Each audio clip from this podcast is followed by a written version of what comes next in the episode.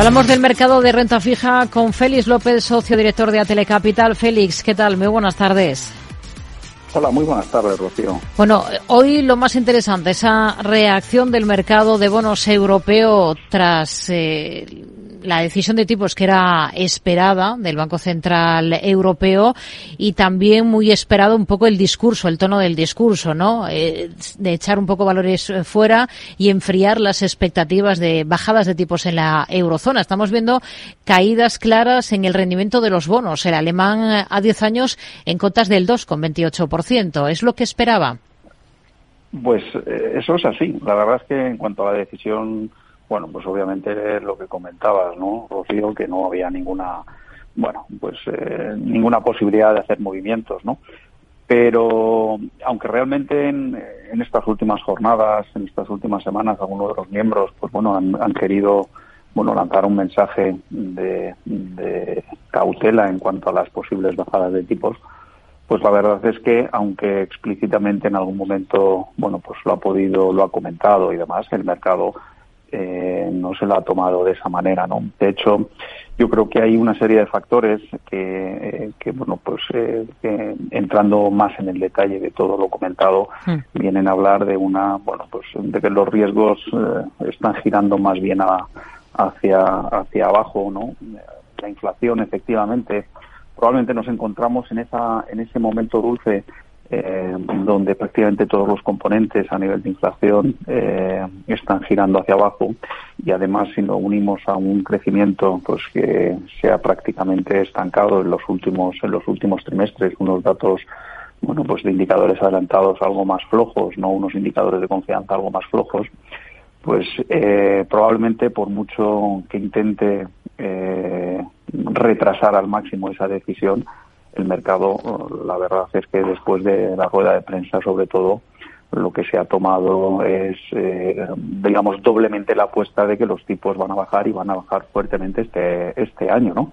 De hecho, el movimiento que tenemos, eh, bueno, pues que vemos ahora mismo en las curvas eh, de deuda en Europa es caídas en los cortos plazos de prácticamente 10 puntos básicos, ¿no? Pero ese mismo movimiento lo vemos en todos los tramos, ¿no? Con independencia de que nos vayamos al 3, 5 o el 7 o el 10 años, ¿no? Con lo cual es un movimiento de repricing muy potente, donde si antes ya el mercado había apostado desde finales del mes de octubre, principios de noviembre, una bajada de tipos, lo reafirma de una manera muy contundente en el día de hoy, ¿no? Ya veremos a ver si tiene cierta consolidación los próximos días, pero el movimiento es extraordinariamente potente. Hmm.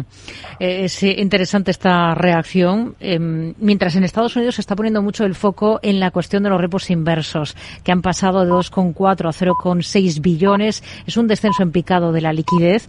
¿Esto va a marcar la pauta en la estrategia de bajadas de tipos en Estados Unidos por parte de la Fed? Es decir, esas bajadas allí no tendrían que responder tanto a la necesidad por la macro, que vemos que sigue fuerte, sino a la necesidad de dotar de estabilidad al sistema financiero estadounidense. Bueno, eh, a ver, eh, inicialmente no creemos que sea así. Vamos a ver, aquí hay dos aspectos. Las, eh, las condiciones financieras en términos generales del mercado americano eh, tras el bueno pues el endurecimiento que vivimos a lo largo de 2022 eh, hemos vivido por decirlo de alguna manera una cierta estabilidad a lo largo de los últimos meses no y una gran mejora desde el, desde el pasado mes de mes de noviembre no que la toma de decisión por parte por parte de la Fed tenga en cuenta este tipo este tipo de situaciones desde un punto de vista marginal en el pasado así lo ha sido. Pero en el momento actual que nos encontramos, la macro es el factor predominante en cualquier toma de decisiones. Y dentro de la macro, eh, el control de la inflación sigue siendo, creemos, eh, no solo la Fed, incluso en el, Banco Central Europeo, también el motor fundamental de decisión. La realidad luego que nos hemos encontrado en los últimos años, aunque tenga como criterio fundamental el control en Estados Unidos, control de la inflación y crecimiento, eh, la realidad es que ha habido momentos muy puntuales que debido a condiciones financieras han tenido que intervenir, pero que eh, esa situación creemos que ahora mismo no se da. Es decir, creemos que la situación del sistema financiero, con independencia de los acontecimientos del año pasado en términos generales y sobre todo de las entidades sistémicas, es eh, bastante saludable, ¿no?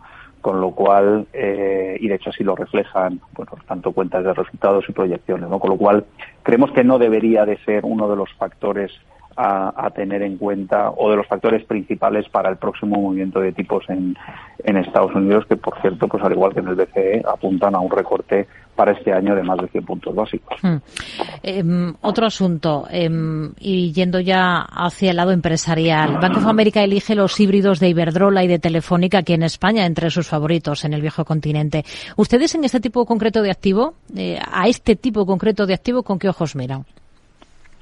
Pues con ojos bastante positivos. De hecho, a lo largo del año 2023 fue uno de los, bueno, pues conjuntamente con la deuda subordinada bancaria, los híbridos corporativos han sido uno de los activos preferidos en las carteras, ¿no? Y de hecho, el, comportamiento a lo largo del 2023 tanto por vía de tipos de interés como por diferenciales de crédito, pues ha ofrecido unas rentabilidades bastante atractivas.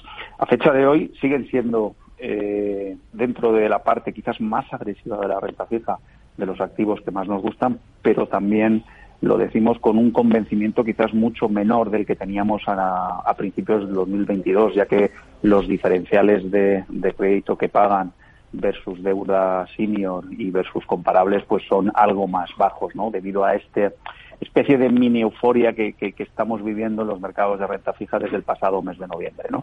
Con lo cual, como conclusión, nos sigue gustando como activos, somos más selectivos a, ese, a estos nombres que, que, has comentado, pues meteríamos también otros utilities europeas que nos gustan, pero ya no tienen el atractivo que le vimos probablemente eh, a mediados del 2023. Félix López, socio director de Atele Capital. Gracias, muy buenas tardes. Muy buenas tardes, hasta la próxima.